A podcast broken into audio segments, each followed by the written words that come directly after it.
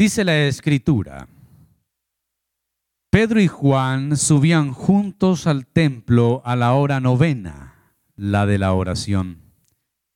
Y era atraído un hombre cojo de nacimiento a quien ponían cada día a la puerta del templo que se llamaba ¿cómo? Para que pidiese limosna de los que entraban en el templo. Este cuando vio a Pedro y a Juan que iban a entrar en el templo, les rogaba que le diesen limosna. Pedro con Juan, fijando en él los ojos, le dijo, míranos. Entonces él les estuvo atento esperando recibir de ellos algo. Mas Pedro dijo, no tengo plata ni oro, pero lo que tengo te doy. En el nombre de Jesucristo de Nazaret, levántate y anda. Y tomándole por la mano derecha, le levantó, y al momento se le afirmaron los pies y tobillos. Y saltando se puso en pie y anduvo. Y entró con ellos en el templo andando y saltando y alabando a Dios. Y todo el pueblo le vio que andar y alabar a Dios. Y le reconocían que era el que se sentaba a pedir limosna a la puerta del templo, la hermosa y se llenaron de qué? De asombro y espanto por lo que le había sucedido. Amén. Oremos. Gracias te damos, Señor, esta mañana. Eres tan bondadoso, tan fiel. Eres tan misericordioso a pesar de nosotros. Gracias, Padre, por tu fidelidad. Gracias por tu gran amor. Gracias por tu compañía, por tu presencia en este lugar y en nuestras vidas. Ahora, Señor, nos disponemos a escuchar tu palabra. Te rogamos que nos hables, que nos consueles, nos exhortes, nos edifiques a través de tu palabra, que ella haya cabida en nuestro corazón, que como una semilla sea sembrada, Señor, en nuestro interior y que produzca fruto al ciento por uno. Señor, en tus manos estamos y rogamos que tú, Señor, nos dejes oír tu voz. Pero no nos hagas solo oidores de la palabra, Señor, queremos ser hacedores de ella. No queremos ser de aquellos que escuchan y no ponen por obra, queremos obrar tu palabra. Que ella produzca fe en nosotros, pues la fe viene por el oír y oír por tu palabra.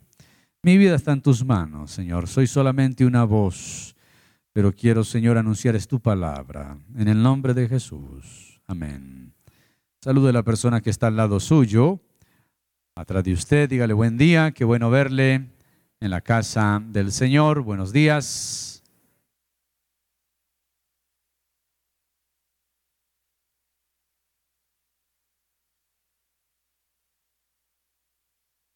Nuestro tema para hoy es la evangelización en una iglesia conforme a la Biblia.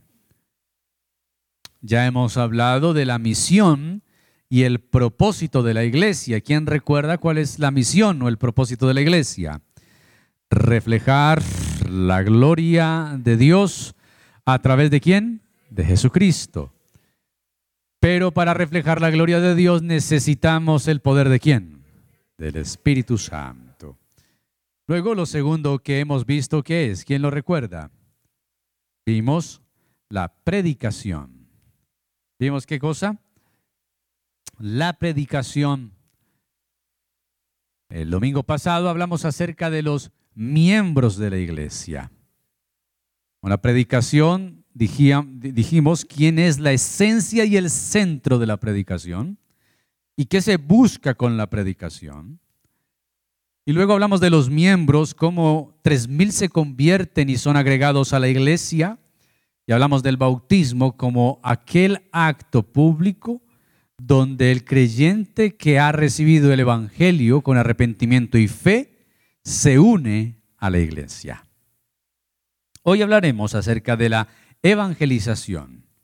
El propósito de la iglesia entonces, como lo hemos visto, es mostrar la gloria de Dios a los confines de la tierra. Vimos que eso es algo que sucede por medio de la predicación del Evangelio. Ahora, también por medio de lo que la iglesia comunica como cuerpo, la comunión que tiene, pero principalmente por medio del anuncio del mensaje del Evangelio. La verdad de Dios es poderosa, El Evangelio es poderoso. Pablo lo narra allí, lo dice en Romanos, que el Evangelio es poder de Dios para salvación. Dios dio a los hombres el privilegio de poder llevar este Evangelio hasta los confines de la tierra. La semana pasada vimos la iglesia que debe ocuparse en vivir de tal manera que los hombres vean la gloria de Dios a través de la comunión de la iglesia, el cuidado que tenemos los unos con los otros. Pero no toda la gente tendrá una comunidad cristiana viviendo cerca a sus casas para ver cómo vive la iglesia. Así que se requiere que el Evangelio sea comunicado, que corra, que sea anunciado. A eso es lo que llamamos la evangelización. ¿Cómo lo llamamos?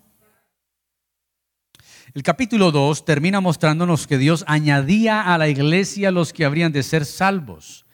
Decíamos que Dios es quien se ocupa en trabajar en el corazón, la mente y la conciencia de todos los que Él ha escogido para salvación, de modo que puedan unirse a su pueblo con convicción.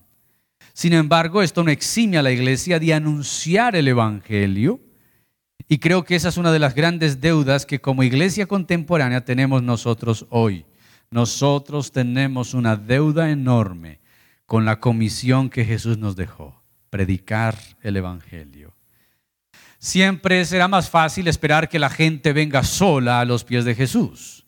Pero la iglesia del libro de los Hechos nos presenta el modelo que una iglesia debe ser en términos de evangelizar, y eso es lo que vamos a plantear y lo que vamos a abordar hoy en el capítulo 3 y 4 de Hechos. Hablaremos esta mañana de cómo se ve la evangelización en una iglesia conforme a la Biblia, cuáles son las implicaciones del mensaje y finalmente cómo Dios abre las puertas para que ese mensaje sea cada vez más propagado y más extendido.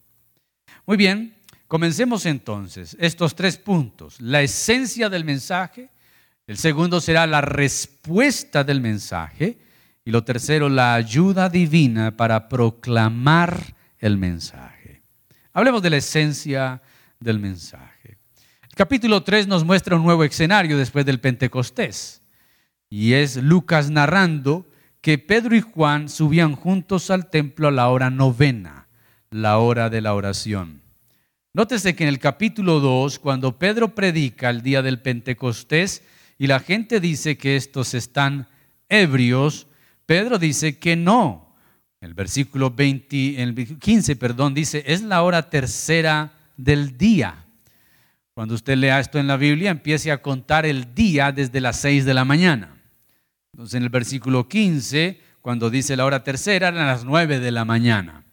Ahora si usted cuenta entonces desde las 6 de la mañana, cuente 9 horas para que ocurra lo que el capítulo 3 nos narra, la hora novena, después de las 6 de la mañana. Eso será como algo a las 3 de la tarde. Ellos subían al templo a orar. Y es un nuevo escenario para esta historia. Pedro y Juan no han perdido la costumbre judía de ir al templo a orar. Y es que nunca se perdió. La verdad es que ellos le daban una nueva manera y un nuevo enfoque. Como judíos subían al templo a la hora de la oración y estando en el templo, también compartían acerca de Jesús, el Mesías. Se dice que un cojo de nacimiento diariamente lo ponían a trabajar en esa puerta llamada la hermosa pidiendo limosna. Para una persona lisiada en Jerusalén era una persona que estaba excluida social, económica y religiosamente. Según Levítico y Deuteronomio, ninguna persona con un defecto físico puede entrar al templo. Tampoco una persona con defecto físico podría trabajar. Y una persona con defecto físico ni podría servir en el ejército. Lo veríamos en el Antiguo Testamento. Así que esta persona era una persona excluida. ¿Una persona qué? Así que tenía que vivir de la caridad. Lo ponía en el templo y estando allí habitualmente, es un día de trabajo para él, Pedro y Juan suben a la hora de la oración y él extiende su mano y les pide la limosna. Pero Pedro y Juan le dicen, míranos. Y él espera que les dé algo. Y Pedro dice una palabra, dice, no tengo plata ni oro, pero de lo que tengo te doy. En el nombre de Jesucristo de Nazaret, levántate y anda. Y esto es sorprendente porque el hombre, el hombre está trabajando como durante más de 30 años trabaja en esa puerta. Él nunca estaba pidiendo que lo levantaran.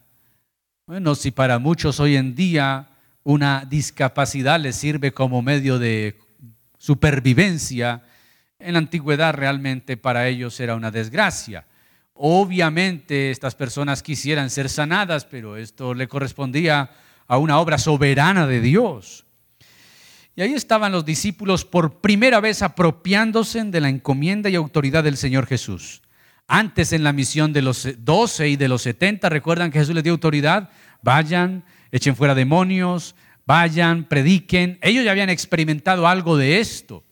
Pero es la primera vez después de la resurrección de Jesús que los discípulos toman de nuevo esta autoridad para usarla y ver cómo Dios actúa. Ahora, creemos en un Dios que opera milagros. ¿Cuántos dicen amén a eso? Y este es el primer milagro hecho por los discípulos luego de la resurrección de Jesús.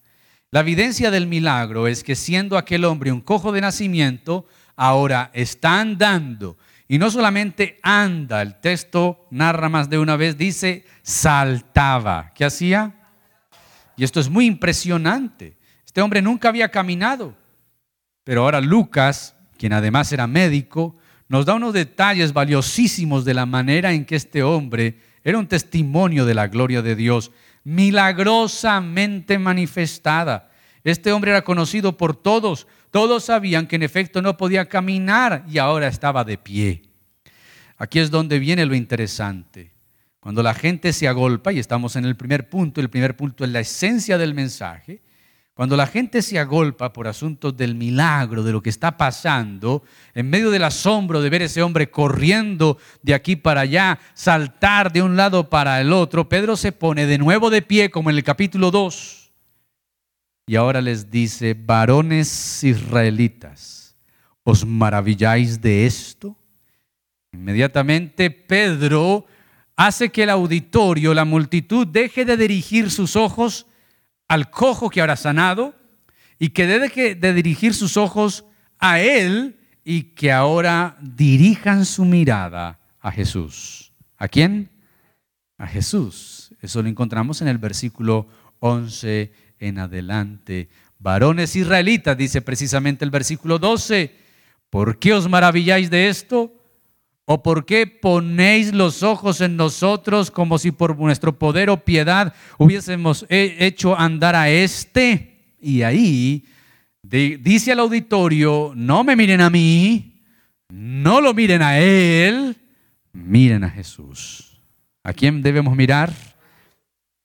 En este segundo sermón de Pedro, al igual que el primero, está saturado de Cristo. De principio a fin, Jesús es el centro y se refiere a Él como el Hijo de Dios, el santo y justo, el autor de la vida, a quien Dios resucitó de entre los muertos. Pero el punto principal del sermón se concentra en las siguientes palabras.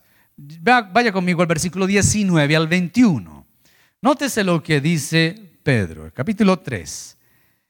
Cuando él está predicando, recuerde que la causa de la multitud reunida en el capítulo 2 fue el Pentecostés.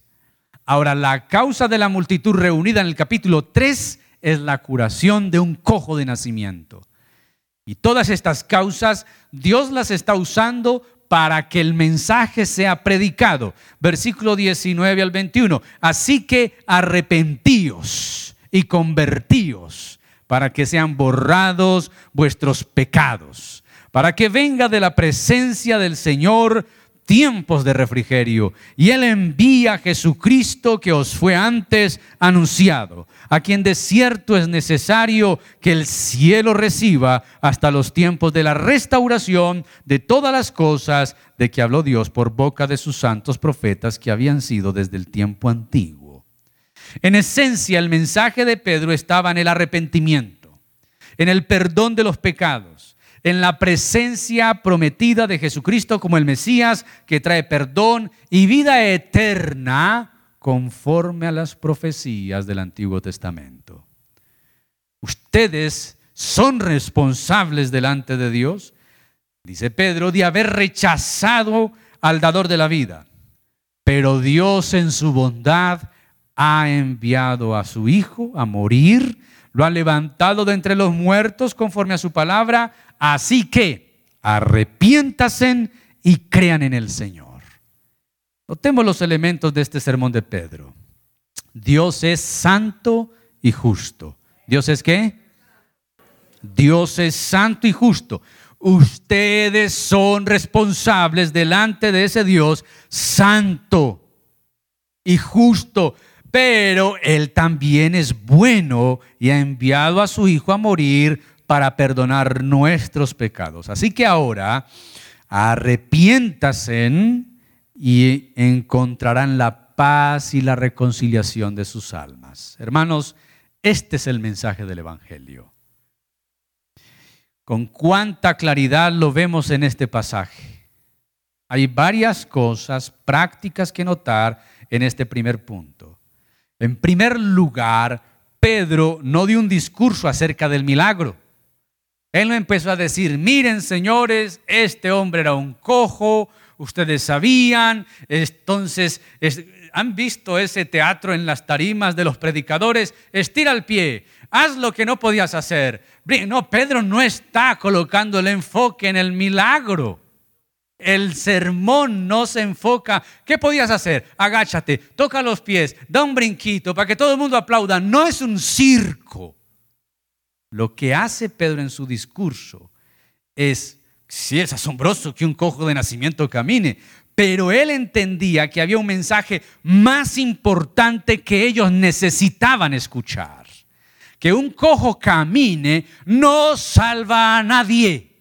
La salvación viene a través de la palabra de Dios. Ellos necesitan escuchar la palabra. La evangelización no es prometerles milagros y prodigios a las personas no es decirles que vengan a Cristo y Él acabará con todos sus problemas. Pare de sufrir. Es cierto que Dios hace milagros, pero los milagros nunca están por encima de la verdad del Evangelio. Muchos han confundido la evangelización con eso. Y el resultado es que muchos hombres de nuestro tiempo terminan falsificando milagros solo para añadir espectacularidad a su ministerio un episodio que tenemos que lamentar como iglesia. Pero por otro lado, hay personas que solo buscan a Dios por lo que Él puede darles en términos físicos, en términos de sus vidas, pero no en términos de santidad y salvación de su alma. Muchas personas que han recibido estos milagros de Dios, hoy en día, desde antes hasta hoy en día, jamás se han convertido y recibieron un favor de Dios, pero jamás se arrepintieron. Quiere decir, aún experimentando el poder de Dios, esas personas podrán ir al infierno. Ese favor de Dios lo que procuraba es que esa alma se arrepintiera y se volviera a Dios, pero ellos no lo vieron así. Mis queridos hermanos, lo único que tiene el poder para salvar a las personas es el Evangelio. El Evangelio es poder de Dios para salvación. ¿Qué es el Evangelio? Otra cosa interesante que podemos ver aquí es que este sermón de Pedro se concentró en dos aspectos básicamente. La pecaminosidad y culpabilidad del hombre. Pero por otro lado, la gracia perdonadora de Dios y el refrigerio que Él representa para sus almas. Ahí lo que les dice Pedro. Les dice a ellos, ustedes deben arrepentirse. Ustedes deben venir a Él. Ustedes deben pedir perdón por sus pecados. Versículo 20, y Él envía a Jesucristo que fue anunciado. Es necesario que el cielo recibiera y todo lo que leímos ahorita. Pero el versículo 19 del Señor vendrán tiempos de refrigerio. Pedro dice que el perdón de nuestros pecados es eso para nuestra alma. ¿Qué cosa? Refrigerio para nuestras almas. ¿Usted se imagina un alma en condenación? ¿Recuerdan la historia del rico y Lázaro? ¿Qué pedía el rico? Que Lázaro fuera a hacer un refrigerio. Nótese entonces que el perdón de nuestros pecados para la Biblia es un refrigerio a nuestra alma. El mensaje de Pedro no fue, Dios te ama y tiene un plan maravilloso para tu vida. No, no, no, no. Él les dijo, ustedes son culpables por rechazar la santidad y la justicia de Dios, la cual se encarnó en la persona de Cristo. Pero si se arrepienten, Dios es bueno para perdonarles. El mensaje del Evangelio es una noticia acerca de la real condición del hombre y su destino si no procede al arrepentimiento. No es acerca de nada más. Dios te hará feliz. No, eso no es el mensaje del Evangelio. Dios te va a prosperar. Ese no es el mensaje del Evangelio. Dios te va a levantar, te va a dar la tierra y su plenitud. Ese no es el mensaje. Cuando pensamos en evangelización, lo que debemos tener en nuestra mente es la predicación de un mensaje. Una noticia que es por un lado mala y por otro lado buena. Quiere decir, el Evangelio es una moneda con dos caras. En una cara está la mala noticia, eres un pecador y estás condenado. Pero la otra cara es, Dios es bueno y te puede perdonar. Amén. Decirles a las personas que todo va a salir bien, que todo va a pasar, aunque tenga versículos bíblicos, no es evangelizar. Debemos asegurarnos de presentar el mensaje de manera clara y concisa. Ese asunto de esos mensajes que a veces pegamos en nuestros estados, todo va a estar bien, cree en ti mismo. ¿Qué es eso? Ten fe. ¿Ten fe en quién? Tranquilo, la tormenta pasará. ¿La tormenta de qué? ¿Y fe en quién? La evangelización bíblica debe partir con un entendimiento bíblico del Evangelio. Algunas personas son buenas y tienen buenas intenciones, seguramente, han convertido el Evangelio en una especie de fórmula que termina con una persona repitiendo una oración, pero sin explicarle claramente cuáles son las implicaciones en términos de la necesidad del arrepentimiento, de la santidad de Dios, de la justicia y de la misericordia. Cuando nosotros salimos a la calle y compartimos el Evangelio, a muchas personas que les compartimos ya han escuchado algo acerca de Cristo. Es más, Muchos de ellos dirán que son cristianos, pero debemos ocuparnos con compasión y sabiduría de presentar la verdad en amor. Ese es nuestro llamado. Claro, claro, sí, yo, yo sé eso. Yo soy cristiano.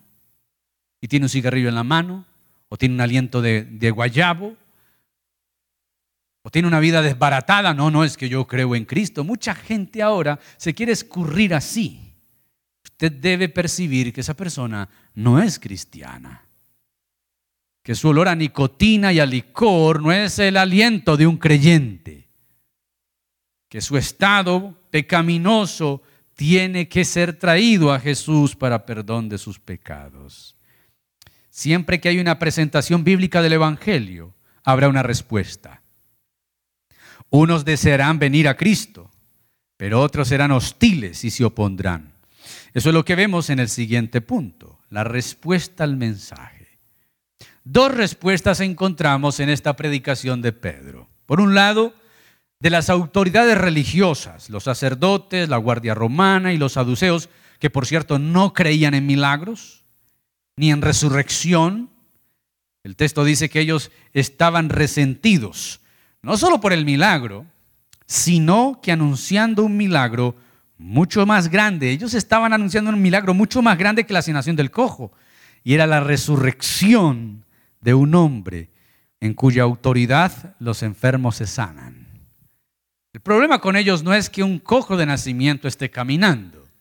El problema que ellos tienen es que ese cojo, según la predicación de Pedro, fue sanado en el nombre de aquel que ellos, algunos meses atrás, condenaron a muerte. Ese es el problema que ellos tienen. Es imposible, porque ellos negaron a Jesús, lo mataron y ahora no creen que está vivo, que resucitó. El versículo 4 de ese capítulo 4 es esperanzador. Si usted lo lee, dice, pero muchos de los que habían oído la palabra creyeron, el número de los cuales era como de qué? Cinco mil. Van dos sermones registrados por Lucas y la membresía de la iglesia cristiana va más o menos por unas nueve mil personas. Tres mil del primer discurso, cinco mil del segundo y las que se iban añadiendo fuera de los discursos. Como cinco mil. Así que lo que vemos en el versículo 4 es que el mensaje traerá respuestas. ¿Hay oposición? Sí. ¿El diablo se opone al Evangelio? Claro. ¿El mundo pecaminoso y de tinieblas? Claro. Pero Dios es más poderoso. Su luz disipa las tinieblas. Su palabra es poderosa. Mis amados hermanos, pero también habrá oposición. Hay una respuesta positiva a la palabra. Nosotros damos el mensaje, el resultado le corresponde al Señor. La hostilidad no será algo liviano. Era costoso para lo que los apóstoles estaban haciendo y lo que tenían que enfrentar por anunciar el Evangelio. Eso era costoso. Fueron cuestionados en una especie de juicio privado por los gobernantes, capítulo 4. Allí está el sumo sacerdote, Caifás y otros, los mismos que participaron en la sentencia y muerte de Jesús, ahora les cuestionan a ellos en el nombre de quién o con la autoridad de quién ustedes hacen este tipo de cosas. Ellos relacionaban el predicar, el enseñar, incluso el sanar, como algo que debía hacerse bajo cierta autoridad o enviados por alguien. Sin embargo, una vez más, Pedro, lleno del Espíritu Santo, les dijo, capítulo 4, versículos 10 al 12. Mire esto que les responde Pedro. Sea notorio a todos vosotros y a todo el pueblo de Israel que en el nombre de Jesucristo de Nazaret, a quien vosotros crucificasteis, a quien Dios resucitó de los muertos, por él este hombre está en vuestra presencia sano. Este Jesús es la piedra reprobada por vosotros los edificadores, la cual ha venido a ser cabeza de ángulo, y en ningún otro hay salvación porque no hay otro nombre bajo el cielo dado a los hombres en que podamos ser salvos. Y esto es una cachetada para ellos, porque ellos mismos vieron a Jesús cara a cara y lo condenaron por blasfemia y lo mandaron a juicio y lo crucificaron. Ahora estos discípulos dicen que Él resucitó, el que ustedes mataron, Él resucitó, es el Hijo de Dios, era la piedra escogida, pero ustedes los edificadores la reprobaron, pero Dios la eligió y es la cabeza del ángulo. Y en ningún otro hay salvación, en ningún otro. Ahora nótese la reacción de los que están escuchando sus palabras, versículo 13 entonces viendo el denuedo de Pedro y de Juan, ¿sabe qué es denuedo? Valentía. ¿Qué es denuedo? Ellos están congelados, están tiesos, están asombrados. Estos son unos valientes.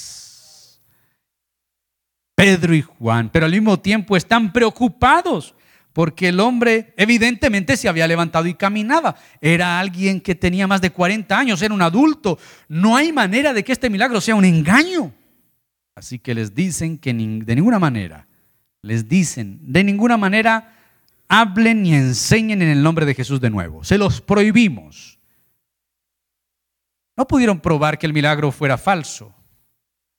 Y no por eso los prohíben. El temor de ellos es que ese movimiento tomara fuerza y terminara por acabar con lo que ellos tanto tiempo habían preservado, el estatus religioso, el negocio.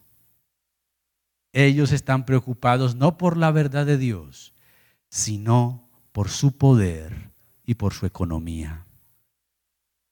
El estatus. Si esto se dispara, se nos cae el chuzo de la religión que tenemos. Es lo mismo que pasó con Lutero en el tiempo de la Reforma. ¿Por qué el Vaticano se estremeció con lo que este monje estaba haciendo? Porque se nos cae el chuzo. Estamos recogiendo mucho dinero en Europa con las indulgencias para construir la Catedral de San Pedro. Estamos, estamos posesionándonos de todas las tierras de los que no paguen. Y ahora viene este monje a decir que es por fe, que la salvación es por gracia, que no hay que pagar. Entonces la iglesia católica se sintió amenazada. Y el papa de la época dijo, un jabalí ha entrado a la viña del Señor. Lo excomulgaron y había una orden debajo de la mesa para matarlo. Pero Lutero fue guardado por Dios. Europa se dividió en dos. Los que quedaron con la Iglesia Católica Romana y una gran cantidad de creyentes ahora que veían en la Escritura la única palabra de Dios. La verdad sea dicha, toda reforma genera cismas. Toda reforma traerá divisiones. Pedro y Juan son una amenaza para la religión judía. Así que les prohíben, pero la respuesta de Pedro es más contundente. Nótese lo que dice el versículo 19 y 20. Mas Pedro y Juan respondiendo les dijeron, juzgad si es justo delante de Dios obedeced a vosotros antes que a Dios, porque no podemos dejar de decir lo que hemos visto y oído. De paso se ha dicho que este versículo más otros dos o tres más son los únicos pasajes bíblicos que le enseñan a la iglesia a poder levantarse civilmente en desobediencia contra una orden estatal que prohíba un principio de nuestra fe.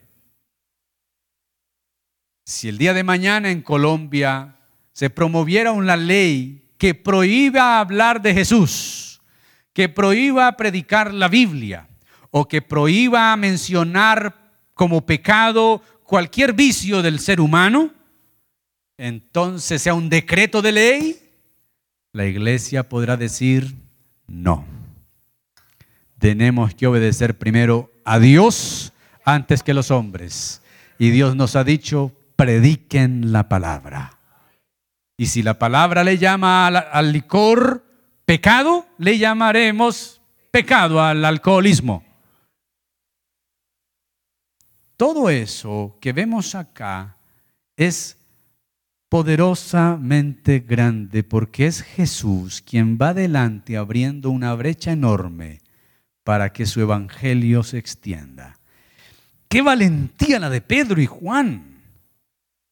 Ahora verdaderamente debe caracterizar esta valentía. Todos los que predicamos el Evangelio debemos llenarnos de este denuedo.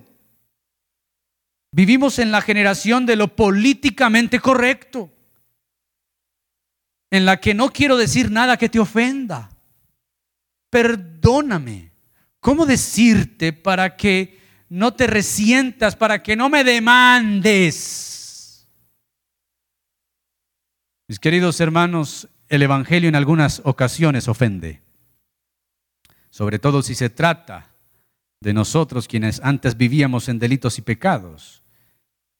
El Evangelio nos dice que estábamos muertos que no podemos salvarnos por nosotros mismos, que no hay nada bueno dentro de nosotros por lo cual Dios quiera salvarnos. Y eso suena ofensivo muchas veces, decirle a alguien, un filántropo que entrega todo, que, que da a los pobres, decirle, tú eres un pecador, no hay nada bueno en ti, pero como yo soy buena gente, yo le doy de mis riquezas a los demás, mucha gente come por mi bondad, pero delante de Dios tú eres un vil pecador. Eso para muchos es desagradable y nadie quiere escucharlo. Ahora, no malentienda, el Evangelio es una buena noticia y a todos les gustan las buenas noticias, pero el Evangelio también tiene una, una cara de la moneda que es una mala noticia. Todos somos pecadores y estamos destituidos de la gloria de Dios. Pedro y Juan fueron intimidados por los mismos de los cuales habían huido semanas atrás. ¿Recuerdan cuando capturaron a Jesús? Pedro se esconde, niega, Juan está de lejitos, tienen miedo de ellos, ahora no. Ahora están frente a ellos, diciendo, no es justo. Juzguen ustedes, no es justo obedecerlos a ustedes antes que a Dios. Están de pie frente a ellos, acusándolos de haber matado a Cristo.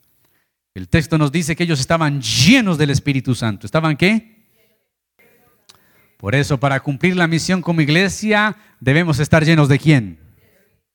Y no lo digo a ustedes, pero a ustedes se los digo. El martes pasado convocamos a la iglesia para orar por la llenura del Espíritu Santo y muchos brillaron por su ausencia. Cierro el paréntesis. Sin duda alguna, esta valentía solo se debía y debía provenir del Espíritu que ahora estaba en ellos. Pero ese mismo espíritu también mora en nosotros. De modo que no debemos ser paralizados por el temor de los hombres, sino solo por el temor de Dios. ¿Por el temor de quién? Eso no significa que debemos tener una actitud poco sabia y desafiante y predicar el Evangelio con patanería buscando una respuesta grosera para así sentir que estamos siendo perseguidos o padeciendo por causa de Cristo. No, se trata más bien de que en un mundo que le ha dado la espalda a Dios, anunciar que Él vendrá para hacer justicia, que Él llama a los hombres al arrepentimiento, eso suena amargo. Y la respuesta muchas veces será hostil y hasta violenta. No queremos escucharlos. Ahora, por ejemplo, en un mundo que saca pecho porque es el mundo de la tolerancia, el cristianismo será señalado como una religión antitolerante, porque no aceptamos lo que el mundo aplaude y no podremos aceptarlo ni aplaudirlo. El pueblo de Dios debe llamar pecado a lo que Dios llama pecado y bueno a lo que Dios llama bueno. Esta sociedad lo bueno le llama malo y a lo malo le llama bueno. Como dijo Eclesiastés, no hay nada nuevo finalmente debajo del sol. El Señor ya lo había anunciado a sus discípulos. Si a mí me dijeron Belcebú, ¿qué harán con ustedes? Si esto hicieron con el árbol verde, ¿qué no harán con las ramas secas? Debemos ser conscientes entonces que vivimos en un mundo en el que se dará cada día, se hará más difícil cada día vivir la fe. Los valores cristianos han sido relegados y nos enfrentamos a un mundo que aborrece las verdades objetivas, que aborrece a Dios y todo lo que tenga olor a la moral es aborrecido por el mundo. Pero nuestra posición no debe ser cambiar el mensaje para no tener problemas con el mundo. Nuestra meta es mantenernos en la verdad con convicción profunda, entendiendo que es mejor servir y obedecer a Dios antes que a los hombres. No vamos a predicar un evangelio para que la gente se amañe. No podemos predicar el evangelio para que la gente lo disfrute. El evangelio verdadero es aquel que hace ver al hombre tal como es delante de Dios. Somos pecadores. No hay nada bueno entre nosotros.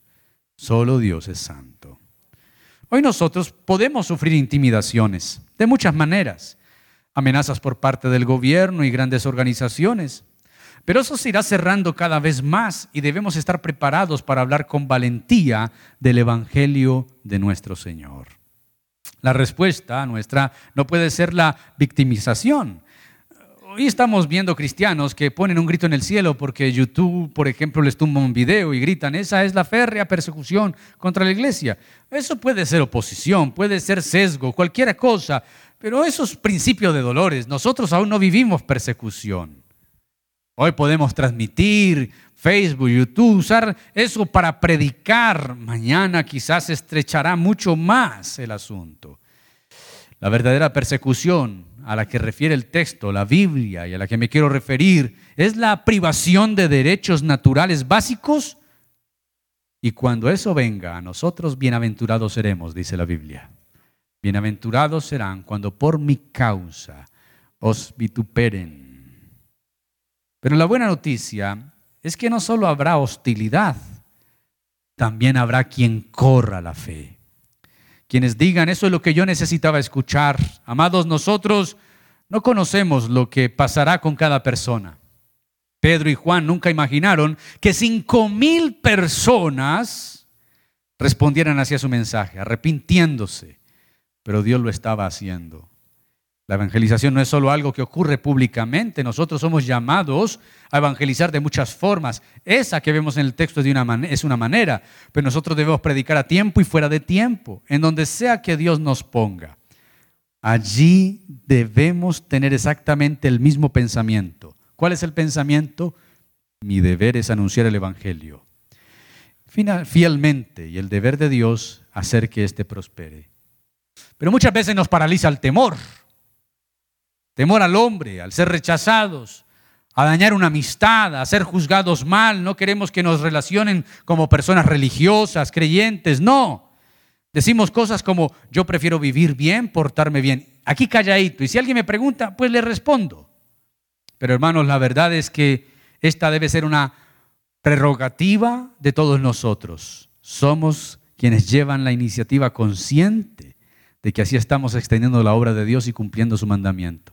El último mandamiento de Jesús es prediquen. ¿Cuál es el último mandamiento de Jesús? Vayan y prediquen. Me temo que muchas veces nuestro miedo a evangelizar proviene del hecho de hacerlo en nuestras propias fuerzas y no confiar en el poder de Dios. Nosotros necesitamos de la ayuda del Espíritu Santo, de la soberanía de Dios, quien finalmente es quien hace que la gente crea o no. Y esto nos lleva al tercer y último punto, la ayuda divina para proclamar el mensaje. Versículos 23 al 31 del capítulo 4. Después de que Pedro y Juan salen de esa reunión, en ese juicio que les están haciendo ante el concilio y todo lo demás, ellos vienen a los creyentes, a los suyos, diría el versículo 21. Nótese cómo dice el pasaje bíblico. Estamos en el capítulo 4, versículo 21. Ellos entonces les amenazaron, les soltaron, no hallando ningún modo de castigarlos por causa del pueblo, porque todos glorificaban a Dios por lo que habían hecho. Ya que el hombre tenía 40 años, versículo 23, puestos en libertad, vinieron a quienes? A los suyos. Y contaron todo lo que los principales sacerdotes y ancianos les habían dicho. Esos suyos pueden ser familiares cercanos obviamente creyentes en Cristo. Todos son creyentes los que están ahí. Están reunidos, están alabando a Dios y están recordando el Salmo número 2, un salmo mesiánico, donde dice, ¿por qué se amotinan las gentes y los pueblos piensan cosas vanas? Se reunieron los reyes de la tierra y los principales y se juntaron en vano contra el Señor, contra su Cristo. Esto es bien interesante. Este salmo aplicado a Jesús Ahora la iglesia lo asocia a la persecución de que los cristianos están sufriendo por causa de Cristo. Es como, como, como Saulo de, Tarso. ¿Recuerdan a Saulo el camino a Damasco? Cuando se le aparece Jesús y entonces Saulo dice, ¿quién eres? ¿Y qué responde Jesús? Yo soy Jesús, a quien tú persigues. Toda persecución contra el cristianismo es una persecución contra Jesús mismo. Oh, esto no es un asunto personal, mucho cuidado. Esto es un asunto de la iglesia. Y lo digo porque mucho creyente dice, un enemigo mío es enemigo de Dios. No, no, no, no, no, no. no. La iglesia. Usted podrá tener enemigos y no debería tenerlos porque la Biblia dice, en cuanto dependa de vosotros, estad qué? En paz con todos. Pero no pretenda que su enemigo a quien usted odia o no ama, Dios tenga que odiarlo también. No. Esto tiene que ver con su pueblo.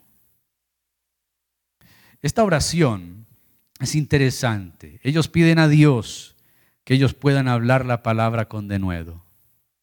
No están orando con muchos creyentes, Señor, destruyelos, explótalos al Sanedrín, que mueran. No, no. Ellos dicen, danos valentía Ellos estaban orando no solo por Pedro y Juan, quienes tenían la responsabilidad, Después de todo, e-, ellos eran los que conocían a primera mano el mensaje de Jesús. Los otros creyentes apenas daban sus primeros pasos. Pero, luego el versículo 31 leemos. Mire lo que dice el versículo 31. Cuando hubieron orado, estamos en el capítulo 4. El lugar en que estaban congregados, ¿qué hizo? Y todos fueron llenos de quién? Y hablaban con qué? Entonces el denuedo de Pedro y de Juan, ahora era lo que los creyentes pedían. Señor, queremos ser también valientes, danos el denuedo. Esa valentía fue dada por el Espíritu. La respuesta del Señor no solo fue inmediata, sino generosa. No solo los apóstoles, sino también todos los demás que estaban ahora reunidos estarían capacitados para hablar con la misma valentía la palabra de Dios. Otro detalle importante de esta oración es el hecho de que ellos pedían que el Señor siguiera respaldando el mensaje usando sanidades y prodigios de una manera de confirmar que ese Cristo era verdadero y de abrir las puertas a la predicación. Lo dije una vez el jueves, los milagros y prodigios que se daban en hechos, sobre todo en estos textos primarios en Jerusalén, eran necesarios para confirmar que el cristianismo no era una vertiente más del judaísmo, que esta fe es una fe tan genuina, tan verdadera, que el dueño de esta fe, que se llama Jesús, hace milagros. Por eso se requerían, si los discípulos solo predicaban, pero no venía acompañado por un milagro. Recuerdan lo que Pablo dice, los griegos buscan sabiduría, pero los judíos buscan milagros. Esos milagros confirmarían que ese Cristo es verdaderamente el Hijo de Dios. ¿El Hijo de quién? Entonces Dios siguió haciéndolo de manera que la iglesia se extendería por toda la tierra y esta oración se parece a la de Pablo en Efesios 6 cuando él pide a los hermanos que oren para que el Señor le dé de nuevo y hable como se debe. Pablo el valiente necesitaba también de la ayuda divina. Esta es una prueba de que la evangelización no es algo que se da de manera natural. Hay oposición, hay cosas que enfrentamos que son oposición y que revelan que necesitamos más que nuestra sabiduría o, habilidad para comunicar. Necesitamos la ayuda de Dios. Nosotros debemos orar intencionalmente por esto, que el Señor nos dé valentía. ¿Que el Señor de qué? Valentía. Y es que el cristiano, en, en todas las ciudades ya hay desfile del orgullo gay. En todas las ciudades hay orgullo del día de la cannabis y salen todos a fumar marihuana y, dan la cara y los entrevistan y para ellos eso es uno. Y el creyente ahí arrugado y, y le da pena decir que es cristiano, no tiene valentía para nada. Nosotros fuimos llamados a anunciar las virtudes de aquel que nos llamó de tinieblas a su luz admirable. Oremos que el Señor también nos dio oportunidades individuales para compartir su palabra, para, hablar la verdad con valentía y convicción. También como iglesia debemos orar que Dios nos abra puertas en lugares, en casas, en cárceles, que el Señor nos permita poder proclamar su mensaje de muchas maneras como iglesia. No dejemos de orar por las almas, por los perdidos.